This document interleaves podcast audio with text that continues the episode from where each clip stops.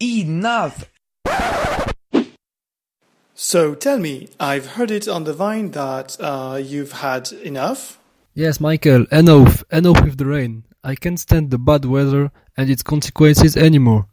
The cold that accompanies it only serves to make people feel bad.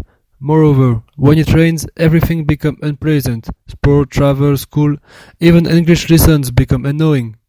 I would like the weather to be better than two weeks a year. We can enjoy our lives and outdoor activities. Some people will tell me that rain is essential for the earth.